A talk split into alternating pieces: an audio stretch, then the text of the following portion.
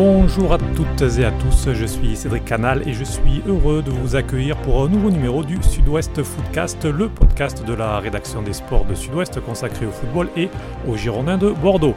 Alors l'heure du bilan a sonné et pour animer ce conseil de classe, deux spécialistes des Girondins sont avec moi. Nicolas Legardien qui suit les Marinés Blancs au quotidien. Bonjour Nicolas. Bonjour. Et Frédéric Larry, chef du service des sports de Sud-Ouest. Bonjour Frédéric. Bonjour. Alors on a laissé passer quelques jours depuis la, fin du championnat pour laisser un petit peu retomber la pression, les passions.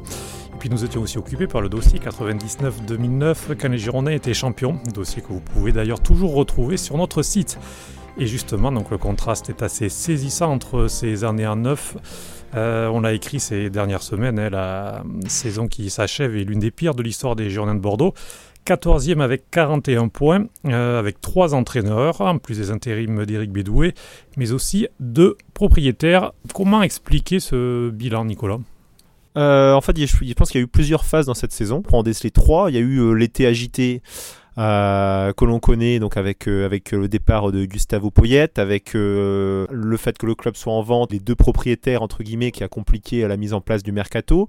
Avec le départ de Poyet, c'est fait que le mois d'août s'est transformé un peu dans une mission commando, d'abord pour, pour se qualifier pour les pour les phases, pour la phase de poule de Ligue Europa, avec ben, quelques quelques conséquences au championnat au mois d'août, avec un départ un peu difficile parce que l'équipe a beaucoup joué et était vraiment concentrée sur ces, ces matchs préliminaires de Coupe d'Europe. Après, il y a eu une deuxième phase avec Ricard qui, mine de rien, a ramené un peu de stabilité, stabilité a optimisé, euh, a optimisé quelque part le, peut-être l'effectif qu'il avait à disposition, parce que si on, si on prend cet automne, il y a quand même des, il y a eu 10 matchs sans défaite, il y a eu des résultats pas mal, sachant qu'il y avait la Coupe d'Europe aussi à côté, donc euh, donc c'était difficile d'enchaîner les deux, c'est aussi une des raisons. Euh, donc voilà, donc l'automne finalement qui n'est pas si mauvais que ça, et puis après il y a eu une vraie cassure aussi en janvier avec avec ben, un niveau de jeu qui a un peu baissé l'élimination en Coupe de la Ligue.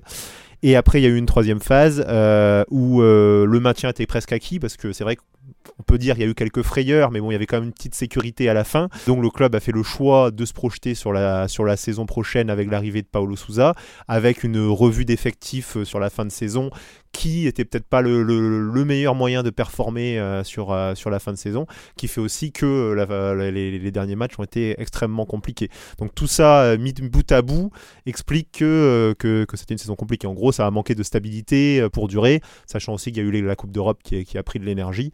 Donc, et puis après, on, en a aussi déjà parlé, mais un effectif qui, qui n'était pas forcément un effectif pour jouer les, les, six premières places.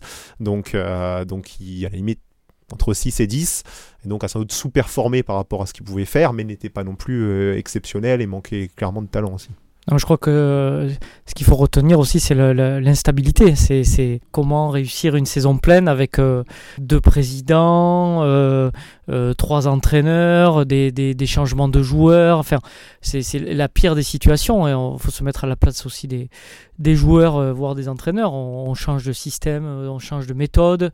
Donc c'est tout ce qu'il ne faut pas faire pour, avoir de bons résultats. Donc c'est presque logique que, que la saison soit, soit ratée. La saison s'est presque arrêtée euh, lors de la demi-finale contre Strasbourg, non C'était l'objectif. Il y avait cette Coupe de la Ligue peut-être à aller chercher, le PSG qui en plus avait été éliminé, donc on avait l'impression que c'était l'occasion. Il y a eu cette défaite en plus euh, avec un mauvais match, et on a l'impression que derrière c'était un petit peu rideau, non? Ah oui, ça a été, euh, ça a été une cassure ben, à, plusieurs niveaux, parce qu'effectivement c'était un aiguillon pour, gagner les, pour garder tout le monde mobilisé sur la fin de saison. C'était une période où effectivement le, le le jeu était, ben, l'équipe n'arrivait plus vraiment à, fonctionner en janvier parce que ce qui avait, ce qui avait marché euh, à l'automne, c'est-à-dire une défense solide, un jeu de compte avec des projections rapides, ne fonctionnait pas parce que, parce que le mercato, on en a déjà aussi parlé, hein, mais avait agité euh, certaines têtes, les individualités, euh, Yann Caramo, François Camano, étaient moins performantes, donc l'équipe cherchait un second souffle. Il y avait quand même cet aiguillon. Et bah, c'est pas passé, avec effectivement un mauvais match. Donc euh, ça, ça, a mis un gros, un gros coup sur la tête euh, des joueurs, de l'effectif dans le vestiaire. Euh, parallèlement, c'est vrai que le mercato de janvier n'a pas été utilisé pour renforcer l'équipe, mais était déjà utilisé pour se projeter sur les, les, les, années suivantes. Et c'est vrai que du coup, ça a été aussi une cassure quelque part pour les dirigeants qui se sont dit à partir de ce moment-là, bon bah voilà, la saison est, est plus ou moins bâchée. Voilà, on va aller chercher Paulo Souza, on va commencer à construire pour la suivante. Donc tout ça mis bout à bout fait que la fin de saison, effectivement, était déjà tournée vers l'avenir plus que sur euh, performer sur, euh, sur cette fin de saison. Alors juste avant de parler de cette fin de saison justement et des premiers pas de Paulo Souza, un petit jeu si je vous demande un petit top 3 et un flop 3 au niveau des joueurs bordelais sur la saison.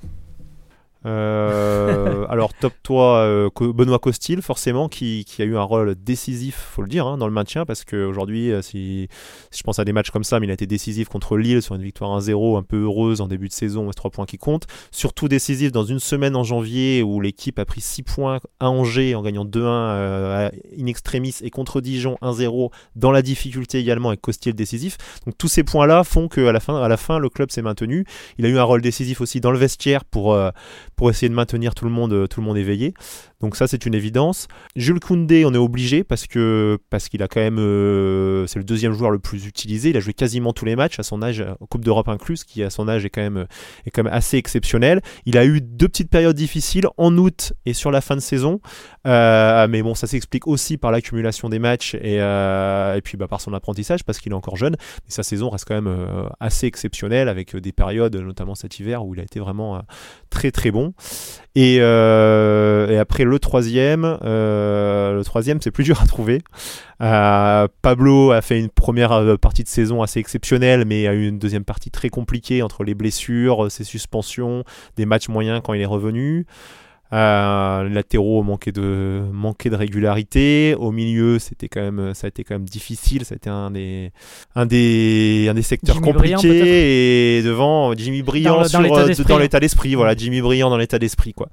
Et voilà, et après le, le, le, le, flop 3, là, comme ça en tête, c'est pas évident parce qu'il y a, y a, quand même beaucoup de joueurs qui ont. Juste quelques secondes de réflexion. Alors, Frédéric, est-ce qu'au niveau du top 3, c'est le oui, même Oui, je suis tout à fait, je rejoins tout à fait Nicolas. Euh, euh, Benoît Costil qui a, qui a performé sur le terrain, qui a été irréprochable euh, dans le vestiaire aussi, qui a fait preuve d'une très bonne mentalité.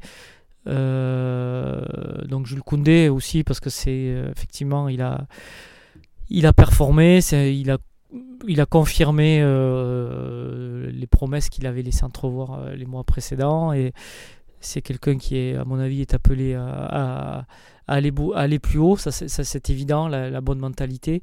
Et Jimmy Briand, parce que bon, sur le terrain, il a fait euh, ce qu'on attendait de lui, hein, même plus, parce que je pense qu'il n'était pas forcément, c'était pas forcément un titulaire en puissance hein, au départ, mais il l'est quand même devenu. Il a mis des buts importants. Euh, et, et, dans le vestiaire, il a été très important parce qu'il a, il a, il a un peu quand même euh, maintenu tout ça debout alors que ça tout menaçait de, s'écrouler. Et, euh, et, dans, le, dans le flop, il y, a, il y en a quand même quelques-uns. Hein. Il y a, qu'on en a parlé, il y a François Camano qui. Justement, meilleur buteur, qui fait un excellent début de saison. Qui a arrêté de jouer à partir du moment où son. Enfin, arrêté de jouer qui, qui, était, qui, avait, qui, avait, plus du tout la tête au jeu à partir du moment où son transfert euh, au mercato d'hiver à Monaco euh, pas, ne, s'est pas fait. Caramo aussi qui avait, qui avait euh, bien débuté, qui a, qui, a, un gros potentiel, hein, on l'a vu quand même, qui n'a pas confirmé, qui n'était pas aussi forcément dans la, dans la mode mentalité. Après, moi je pense à bon, Cornelius qui a, qui a bon, qui a, qui a, pas apporté voilà, ce qui, ce qui bon, même s'il a mis des buts importants, notamment contre Paris, c'est un peu l'équipe euh, dans, dans, son ensemble. Quoi, qui est, voilà, donc il y a des joueurs qui ont été irréguliers, en dessous de leur niveau. Je pense à peut difficilement mettre dans le flop parce qu'il a plutôt même fait une bonne fin de saison, mais il y a Youssouf Sabali qui n'a pas réussi à, à confirmé, n'a pas réussi à faire euh, ce qu'il a pu faire sur ses, premières saisons euh, bordelaises. Euh, Younous Sankaré qui a été très important dans, le, système de Ricardo, dans le système de Ricardo cet automne, mais qui pareil a connu une deuxième, partie de saison très compliquée pour, diverses raisons, mais qui laisse par rapport au potentiel, par rapport à son caractère, par rapport à ce qu'il est capable, il laisse toujours sur sa fin parce qu'on dit qu'il peut toujours en faire plus. Et c'est vrai que sa, deuxième partie de saison a été quasiment absente jusqu'à la dernière journée contre Caen où justement il est décisif.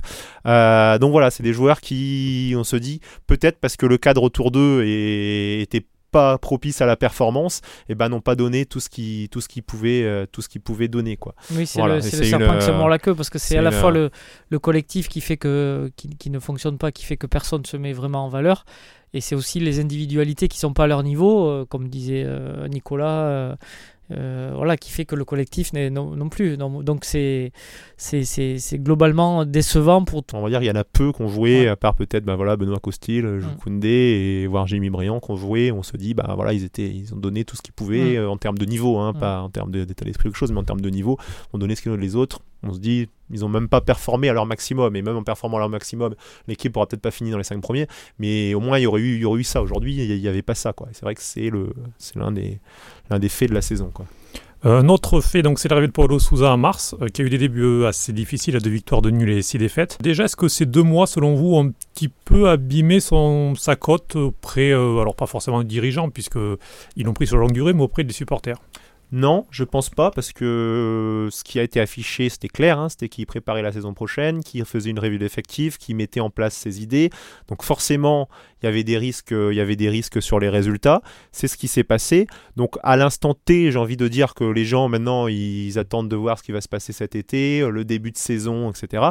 Par contre, là où effectivement ce bilan peut lui revenir entre guillemets euh, ben, dans les pattes, c'est si jamais le début de saison prochaine est, pas bon, où là forcément euh, les suiveurs, euh, les, les supporters vont dire ah bah voilà là, là le début de saison est pas bon et puis c'est vrai que ouais, la fin de saison dernière était pas bonne et forcément ça, ça met du doute. Là à l'instant T, je pense que tout le monde est tellement focalisé maintenant déjà sur l'avenir, sur la construction, tout le monde a tellement envie de tracer un trait sur la saison qui s'est passée que ça va être presque oublié et que bon voilà comme à partir du moment ça a été plus ou moins annoncé que non pas qu'il lâchait la fin de saison parce qu'il jouait les matchs pour gagner, mais que c'était un contexte quand même très particulier.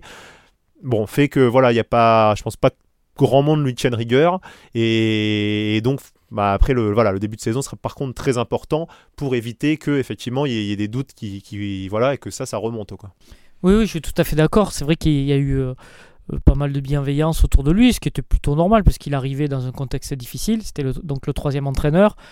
Et euh, donc il a, clairement essayé de mettre ses méthodes de travail en, pratique. Donc il était plutôt là pour fixer un cadre que pour avoir qu'avec un objectif de résultat immédiat.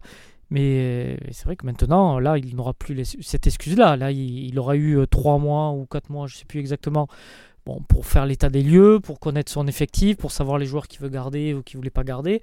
Et maintenant, euh, la préparation et le début de saison vont être très importants parce qu'on va voir si, ça, si sa méthode euh, prend, comment... comment bon, les- c'est vrai que les premiers échos euh, en interne sont plutôt bons de la part des joueurs, sont plutôt euh, unanimes en disant que c'est plutôt intéressant ce qu'il veut mettre en place.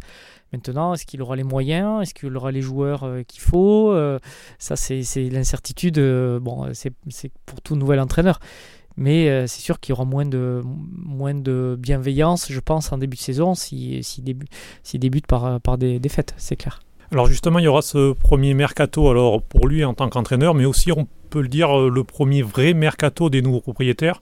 En janvier, ça avait été plus un mercato d'opportunité avec Adli et Maja qui avaient été pris, mais c'est deux jeunes joueurs donc euh, qui n'étaient pas là pour renforcer immédiatement l'équipe. À quoi peut-on s'attendre cet été, sachant que le mercato a déjà commencé? Voilà, il y avoir un renouvellement de l'effectif, hein, c'est tout ce qu'on peut, ce qu'on peut avancer. Donc, euh, donc voilà, après avec un, une ligne de conduite qui, qui est donnée, c'est-à-dire que c'est pas, c'est alors à la fois quelques joueurs euh, peut-être d'expérience pour encadrer le groupe et euh, des jeunes joueurs, euh, des jeunes joueurs à potentiel, mais avec finalement l'objectif d'essayer peut-être de réduire le groupe, mais de, le rendre plus homogène finalement. Et voilà, en fait, l'idée c'est d'avoir voilà, d'avoir une noyau de 15-16 joueurs qui soient capables de, lutter pour les 11 places de titulaires, d'avoir 4-5 joueurs qui seront capables de, rentrer dans la rotation, plus des jeunes euh, à potentiel qui pourraient venir également euh, venir un peu semer le, trouble dans la, concurrence. Et euh, donc voilà, donc c'est un renouvellement d'effectifs et, donc sachant que le club n'a pas non plus énormément de moyens, donc c'est avec des, bah, des, bons coups, euh, voilà, un, scouting efficace et un recrutement efficace. On l'a vu déjà trois recrues, euh, le défenseur droit du FC Nantes, Enoch Kouateng, le défenseur central rennais Edson Mecher, les deux sont arrivés libres, faut-il le préciser, donc euh, de beaucoup. Et puis il y a aussi le prometteur italien Raul Bellanova, qui a été acheté à, Milan en janvier, il a ensuite été prêté au Rossoneri pour finir la saison. Il arrivera cet été et d'ailleurs il joue actuellement piston droit d'un 3-5-2 dans- avec la sélection italienne au mondial U20, donc euh, potentiellement le, le rôle qu'il pourrait avoir au Girondin. Euh, Frédéric sur ce mercato. Oui, c'est vrai qu'on va, on va voir, le, parce que là, tout, le, tout l'organigramme est en place. Parce qu'il y a, il y a un directeur sportif, il y a un nouvel entraîneur. Euh, tout le monde s'est choisi, donc euh, tout le monde travaille bien ensemble. ce sont des, Donc là, on va vraiment voir la méthode concrètement, comment elle s'applique. Et je pense que les, les, les, nouveaux dirigeants sont clairement conscients qu'ils ont besoin de, de solidifier l'effectif, la colonne vertébrale, avec des joueurs d'expérience. Euh, avec de bonnes mentalités. Mais le problème, comme le disait Nicolas, c'est qu'il euh, y a 30, plus de 30 joueurs actuellement sous contrat. Et c'est beaucoup trop pour, pour travailler, et, pour la, parce que la masse salariale est trop, trop importante. Mais le problème, c'est que euh, les joueurs, par, par, par expérience, on voit que les, les joueurs qu'on ne veut pas garder sont les moins demandés. Et les plus demandés sont ceux qu'on voudrait, qu'on voudrait garder. Donc c'est ça la, la, difficulté. Donc je pense qu'on va, on va juger le mercato, ça va être intéressant dans le sens des arrivées, dans le sens des départs. Parce que c'est euh, le, la qualité de, des dirigeants, c'est aussi de savoir vendre et, euh, et, de bien vendre ou de, ou de trouver des portes de sortie pour les gens qui sont pas qui sont pas désirés. Il y a toute une euh, reconfiguration d'effectifs à faire, donc effectivement avec les arrivées et les départs, et effectivement c'est ça qui est intéressant, c'est voir comment ils vont réussir à reconfigurer ce groupe pour en faire un groupe qui est complémentaire, qui est performant et peut-être aussi y ajouter bah, le, bah, peut-être c'est même nécessaire, y ajouter le talent qui manquait qui manquait cette saison, notamment au milieu de terrain, dans au niveau offensif. C'est vrai que ça, ça sera un gros enjeu aussi. C'est-à-dire qu'aujourd'hui, cette année, sur l'effectif en termes de qualité, là, il y avait le socle, ça manquait un peu de talent, euh, de talent offensivement. Donc voilà, il faut reconfigurer l'effectif pour en faire un groupe euh, homogène, euh, qui soit sur une même longueur d'onde, complémentaire, et y ajouter un peu de talent offensif. Donc c'est une grosse mission sur laquelle il, il s'attelle, et qu'on pourra vraiment juger que c'est pas sur les deux recrues libres là qu'on pourra vraiment juger déjà au début du championnat, parce que c'est vrai que Paulo Souza le dit clairement que lui, il espère même 15 jours avant, la, avant le début du championnat, donc euh, au retour de, leur stage à Washington. Il espère pouvoir récupérer là l'essentiel de son groupe voilà, même s'il y a une quelques évolutions en août, mais il espère avoir l'essentiel de son groupe là. Et donc après, forcément fin août, après qu'on pourra juger. Maintenant, c'est dur aujourd'hui de juger, euh, de juger le mercato sur, sur deux arrivées euh, libres, pas de départ. Le mercato ouvre seulement officiellement mardi. Donc voilà, il va avoir tellement quelque part, on s'attend à tellement de, de mouvements et d'ébullitions qu'il faut voir, il faudra voir la chose finie euh, pouvoir juger. Quoi. Mais ce qui est sûr, c'est qu'ils n'ont déjà pas le droit à l'erreur, à mon avis, parce que le, la, situation était telle en fin de saison, on est vraiment une équipe qui était à l'arrêt, qui était que, le projet euh, global va vraiment dépendre de, ce mercato-là déjà pour la, méthode, on va voir si vraiment euh, les, gens qui arrivent ont, les réseaux et les compétences pour euh, recruter de bons joueurs. Euh, ça, c'est une première chose. Et puis pour, pour, la suite, parce qu'il va falloir aussi faire revenir les gens au stade. C'est quand même l'objectif affiché par les nouveaux dirigeants. Et pour ça, il faut des victoires, évidemment, il faut du jeu, et il faut aussi un ou deux joueurs de talent, comme disait Nicolas, euh, et un ou deux noms. Voilà, même si c'est euh, des, des, gens peut-être en, fin de carrière, il faut quand même euh, il faut donner envie aux gens de, de, venir au stade, il faut quand même un ou deux noms, je pense, dans, l'effectif qui, qui soient un peu connus du, grand public. Je pense que les, les nouveaux dirigeants sont conscients qu'ils vont essayer de faire un coup comme ça d'opportunités euh, sur le marché. Euh, je pense que c'est aussi un de leurs objectifs. Oui, on a parlé il y a quelques semaines, il y avait Olivier Giroud qui depuis a, a prolongé à Chelsea, on a entendu Kalinic, enfin voilà des joueurs effectivement qui, qui renoncent et mm. notamment offensivement pour euh, redonner un petit peu de... Alors c'est pas forcément la, la martingale hein, parce que des fois il y, a des, il y a des grands noms qui sont, qui sont, qui sont pas forcément... C'est le, le, discours après des dirigeants de dire que, euh, tu, voilà, que, que le nom c'est pas forcément mm. le, le, joueur qu'il leur faut, donc s'il y a des opportunités, pourquoi pas si ça correspond à, au profil qu'ils recherchent et au, au style qu'ils recherchent. Mais euh, leur discours on va pas aller prendre un nom pour un nom et on va pas mettre 15 euh, ou 20 millions d'euros sur un joueur. Ça, ça, ça, n'existera pas. Donc ça sera une opportunité. Ça sera la petite cerise. Il faut que ça, euh, dans l'état, dans l'état d'esprit, dans le voilà. Donc c'est vrai que Olivier Giroud, bon, ça n'a pas été très loin. Ils, ils, se sont juste, ils se sont juste renseignés. C'est vrai que c'était par exemple, voilà, quelqu'un qui en termes d'état d'esprit euh, est quand même a quand même plutôt une bonne réputation et joue plutôt le jeu. Quelqu'un qui avait, qui aurait eu un challenge parce qu'il y avait l'euro en fin de saison, donc c'était avoir du temps de jeu pour aller à l'euro. Quelqu'un qui aurait pu aussi encadrer les jeunes, euh, voilà. Et en plus un poste effectivement où ils ont, ils ont, besoin de talent. Donc par exemple, c'était, mais il était libre, il était libre euh, mhm. s'il n'avait pas prolongé à Chelsea, donc ça aurait été effectivement un profil un peu, un peu parfait, quoi. Pour euh, voilà, mais des joueurs comme ça, il y en a pas non plus, il y en a pas non plus des masses, parce qu'effectivement, c'est prendre un nom, mais qui vient ici en, pré-retraite et qui, voilà, c'est pas non plus la, la martingale, quoi.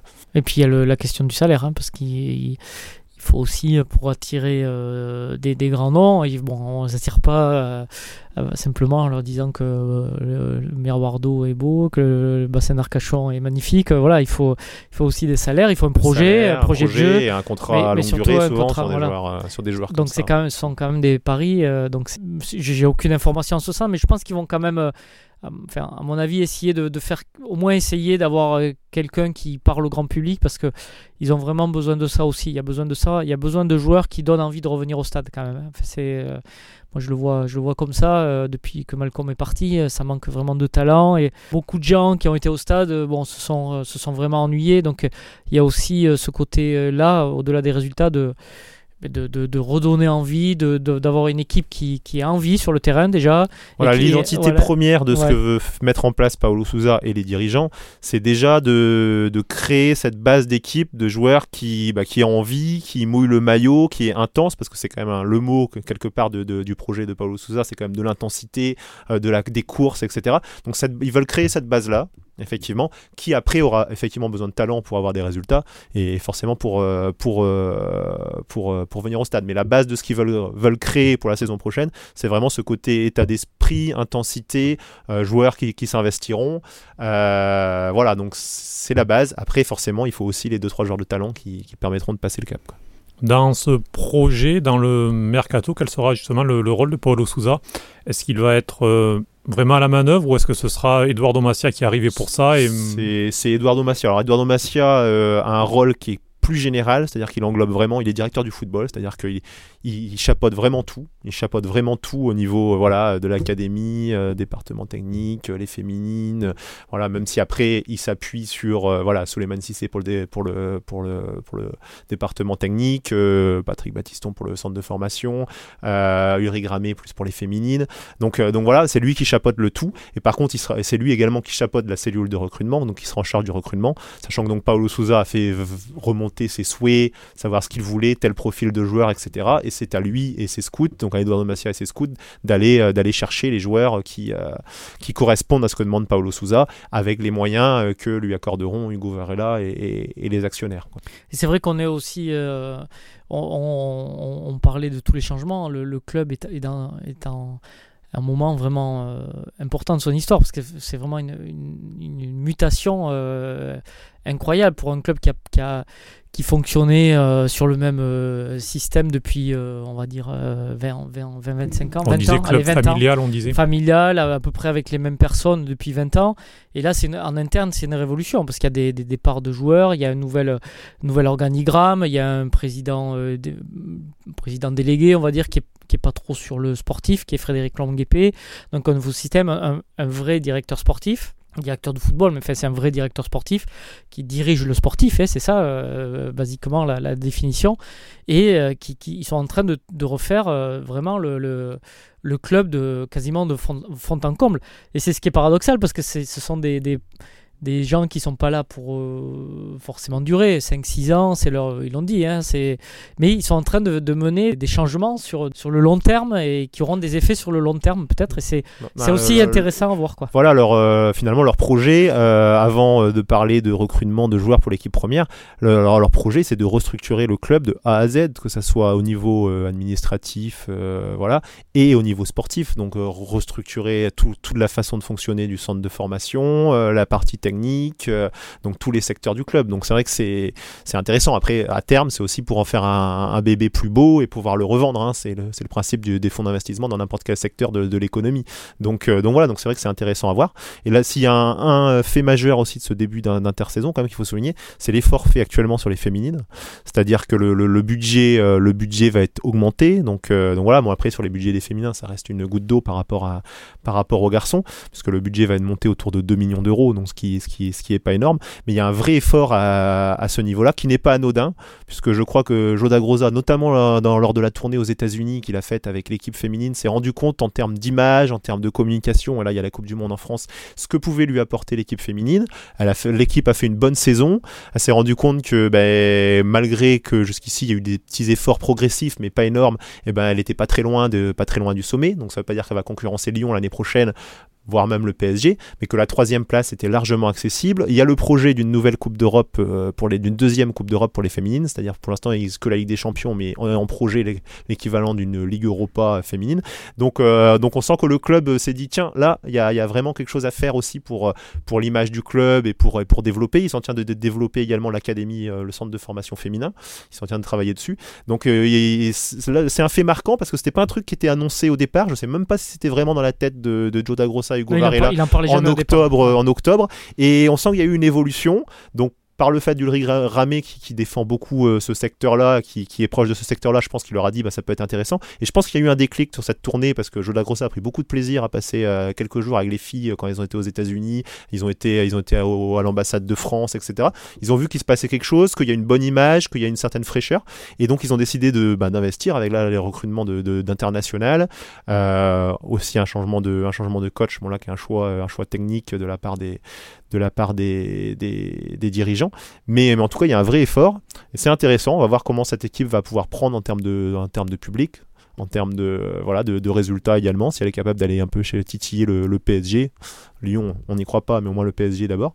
Et, euh, et, voilà, donc c'est vrai que c'est le premier fait majeur de, de, cette intersaison, en tout cas. Sur, Après, on, pour revenir au, au, à l'intersaison recrutement, ce qui est intéressant, bon, c'est la méthode euh, et tout ça, mais aussi on va voir les, quels seront les moyens aussi. Parce que mhm. c'est quand même euh, ce qui est le, plus important, c'est quel sera le calibre des Girondins. Est-ce qu'ils auront vraiment les moyens d'aller chercher un, un, top joueur, de faire l'effort à, à, mettre 15 ou 20 millions sur la table? Parce que ce que n'ont plus fait les Girondins euh, quasiment. Ce qu'ils ne feront pas, euh, ce qu'ils ne feront pas, ça serait une énorme surprise. et, mais, mais, voilà. Euh, mais non, logiquement, ils ne le feront pas, ils l'assument. Hein. Ils disent, ils disent que voilà que l'enveloppe, elle est pour créer une équipe, pas pour mettre sur un joueur, mais pour pour pour mettre sur les équipes. La seule possibilité finalement peut-être qui pourrait mettre ça, c'était de, ça serait de vendre un joueur euh, très cher, des, joueurs euh, très bankable entre guillemets. Il y en a pas beaucoup, hein, il y en a surtout un qui est, Jules Koundé, et, euh, et d'utiliser cet argent éventuellement pour aller chercher un joueur, un joueur majeur. Se dire par exemple, eh ben, si on a une grosse offre pour Jules Koundé, on laisse Jules Koundé partir pour 30 ou 35 millions d'euros, on prend cet argent et si on a besoin d'un joueur offensif talentueux qui coûte plus cher, peut-être qu'on va mettre les, les, les, 15 ou 20 millions là, et sachant que derrière on a Pablo, Jovanovic, Mexer, et que finalement on n'a peut-être pas besoin de le remplacer pour poste avec un, avec un joueur euh, qui coûte aussi cher. Quoi. Donc euh, ça, ça peut être un peu cette... Euh, mais à en l'état actuel des choses, le club ne mettra pas 15 millions sur, sur, sur un joueur en l'état actuel des choses. Après, s'il y a des départs, etc., bon, c'est de la cuisine. Quoi. ce qui est drôle, c'est qu'on a j'ai l'impression de, de, revenir il y a quelques années avec M6 qui disait pareil, quoi, en fait. Hein. C'est, on mettra pas beaucoup d'argent sur un joueur et si on vend, on remplacera. Et finalement, c'est un peu, euh, c'est un peu la, même méthode, euh, en tout cas sur le mercato. Voilà, donc c'est après, on va voir. Euh, ce ne sera pas les mêmes réseaux, les mêmes les mêmes méthodes.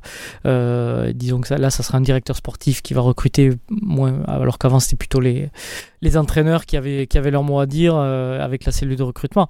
Mais sur la philosophie, pour l'instant, on, ne voit pas vraiment de, de changement. Hein. bon tous, les, tous les clubs cherchent à, acheter euh, pas cher et à revendre cher. Hein. C'est pas, c'est pas nouveau. C'est et il n'y a, y a, pas vraiment d'autres méthodes. Le projet vraiment des actionnaires, c'était vraiment d'investir sur la structure financièrement, ce qu'ils ont fait, hein, parce que parce qu'aujourd'hui ils ont quand même dépensé pas mal d'argent dans le recrutement. Euh, aujourd'hui on n'a pas tous les noms, hein, l'organigramme complet doit doit apparaître euh, sans doute en juillet ou voilà, mais ils ont dépensé énormément pour pour recruter des cadres dans tous les secteurs, ce que je disais tout à l'heure, dans la restructuration du club. Et maintenant c'est à ces cadres-là finalement de faire vivre le club de d'apporter leurs idées, leur savoir-faire. Et effectivement, il n'y a pas, du coup, il n'y a pas énormément d'argent à investir sur euh, les, les, les, les joueurs de l'équipe. Donc ça, c'est c'est à créer et effectivement par le bah, par le système de trading de joueurs, de, de créer cette propre économie qui permettra aussi d'alimenter l'équipe et de et de, de renouveler l'équipe. Donc vaste, vaste, chantier. Quand même. Voilà, davantage un travail de fond, plus que euh, s'attendre euh, à une révolution qui ferait décoller le club dès la saison prochaine. Même si on n'est pas à l'abri, on a vu Lille la saison passée qui qui a frôlé le maintien et qui euh, ben là s'est retrouvé deuxième euh, avec pas mal de En termes de renouvellement d'effectifs euh, l'année dernière, ce qu'a fait Lille, c'est quand même c'est quand même remarquable et c'est un exemple parce que je j'avais mis les chiffres, j'ai plus en tête donc faut faut pas les garder, mais ça doit ils ont dû dépenser à peu près 5 millions d'euros parce qu'ils étaient en plus encadrés par la par la DNCG, vendre pour 40, tout ça en, faisant qu'il y avait que contre le match qui gagne 5-0 contre Paris, il y avait que 4 joueurs de l'année dernière, c'est-à-dire qu'il y avait 7 nouveaux. Donc donc en gros ils ont fait une plus-value sur le marché des transferts de plus de, de plus 45 de plus 45 millions d'euros, tout en renouvelant l'équipe et en finissant deuxième et en allant chercher que des joueurs libres ou voilà donc ou pas cher. Donc donc ça montre que c'est possible. Après ils avaient aussi des joueurs de talent déjà avec avec Pépé, avec deux trois joueurs de talent à la maison. Donc donc voilà, c'est une mayonnaise à prendre.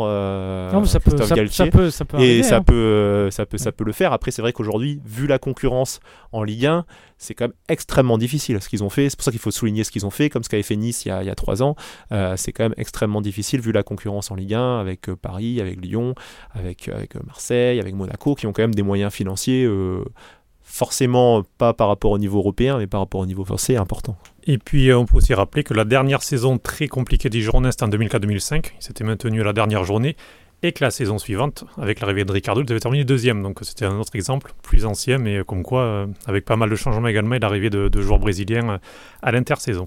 Oui, pas forcément des joueurs connus et des joueurs qui avaient coûté cher. Donc ça montre que c'est possible si, si, on a du flair. C'est ce socle-là qui avait. Euh, enfin, c'est cette équipe-là qui avait servi de base au titre de, de 2009 avec Laurent Blanc, hein, puisque bon, Laurent Blanc avait rajouté euh, deux, trois joueurs importants, hein, comme Alou Diarra, Suleiman Diawara ou, ou Yohan Gourcuff. Mais la base, euh, la base existait. Donc là, c'est tout ce travail qui est à refaire et il ne faut pas se tromper. Voilà, c'est crucial eh bien, à Eduardo Massia et Paulo Souza et à toute la cellule de recrutement de travailler. On suivra ça euh, tout l'été euh, dans les colonnes du journal Sud-Ouest. Merci Nicolas Le Gardien. Merci. Merci euh, Frédéric Lahari. Merci. Et puis merci à vous de nous avoir suivis. Vous pouvez retrouver cet épisode, les précédents ainsi que tout le catalogue podcast de Sud-Ouest qui va de la musique au vin, euh, le rugby, les coulisses de l'info, etc., etc. sur notre site, mais aussi sur notre page Pipa, ou encore vous abonner à la chaîne Sud-Ouest sur iTunes, Spotify ou votre appli de podcast euh, préféré. Euh, il me reste à vous souhaiter un très bel été et à bientôt pour un nouveau numéro du Sud-Ouest Foodcast. Ciao ciao